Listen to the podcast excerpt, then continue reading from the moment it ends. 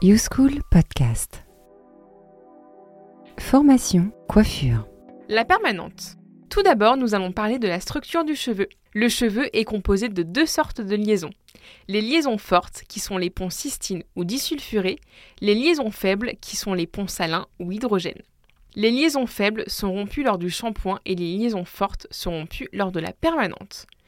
Nous utilisons différents produits lors de la permanente. Les principaux produits utilisés lors du processus de la permanente sont le shampoing pré-permanente, le produit réducteur, le produit fixateur. Le protocole de la permanente s'établit selon différentes étapes qui sont établir un diagnostic, effectuer un shampoing pré-permanente ou neutre qui va permettre d'ouvrir les écailles du cheveu et préparer le cheveu à recevoir un service permanente, effectuez vos séparations en fonction du montage choisi, humidifiez la chevelure à l'aide de l'éponge et du produit réducteur si vous avez choisi les méthodes directes, passez à l'enroulage avec du papier pointe, enroulez directement si vous choisissez la méthode indirecte, Lorsque l'enroulage est terminé, effectuez la saturation à l'aide d'une éponge ou d'un biberon applicateur. Respectez le temps de pause en fonction du mode d'emploi. Rincez les bigoudis pendant 5 minutes. Essorez les bigoudis pour bien les sécher. Appliquez le fixateur sur chaque bigoudi. Respectez le temps de pause du fabricant. Déroulez les bigoudis. Rincez la totalité de la chevelure. Appliquez un soin adapté. Procédez au coiffage. Parlons maintenant du principe d'action de celle-ci. Le service permanent comporte deux actions chimiques et une action mécanique. Le cheveu est raide à l'état initial. Il est composé de ces liaisons et d'atomes de soufre. Lorsque l'on procède à l'action mécanique, les chaînes kératiniques se décalent, le cheveu est donc mécaniquement dans sa nouvelle forme grâce au bigoudi. Il y a donc glissement des chaînes kératiniques. Après avoir effectué l'enroulage, la première action chimique intervient, la réduction. Les ponts cystines sont donc rompus à hauteur de 30%. L'atome d'hydrogène présent dans le produit réducteur vient se fixer aux atomes de soufre présents dans le cheveu. Après le temps de pause préconisé par le fournisseur, la deuxième action chimique intervient, la fixation.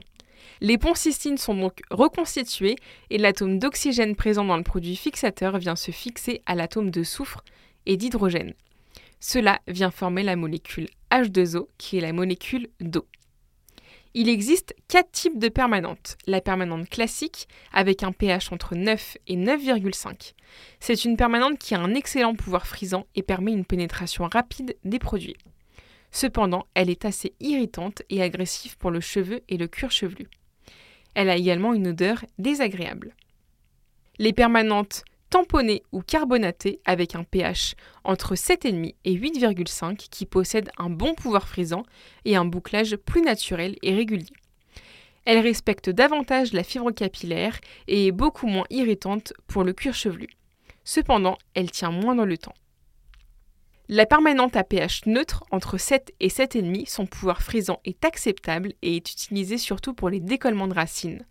Elle respecte le cheveu et a cependant une durée très limitée dans le temps. La dernière permanente est la permanente dite acide avec un pH entre 6 et 7. La frisure est très naturelle, elle convient aux cheveux qui sont très sensibilisés. Le temps de pause peut cependant être parfois plus long. La majorité des produits réducteurs sont alcalins, il est donc essentiel que le produit fixateur soit acide afin de dégonfler le cheveu, rétablir le pH et refermer les écailles. J'espère que ce podcast vous a plu et je vous dis à très vite sur la plateforme. Vous venez d'écouter un podcast YouSchool. Avec YouSchool, obtenez votre CAP métier de la coiffure. Rendez-vous sur youschool.fr. YouSchool, c'est comme à l'école, mais depuis chez vous.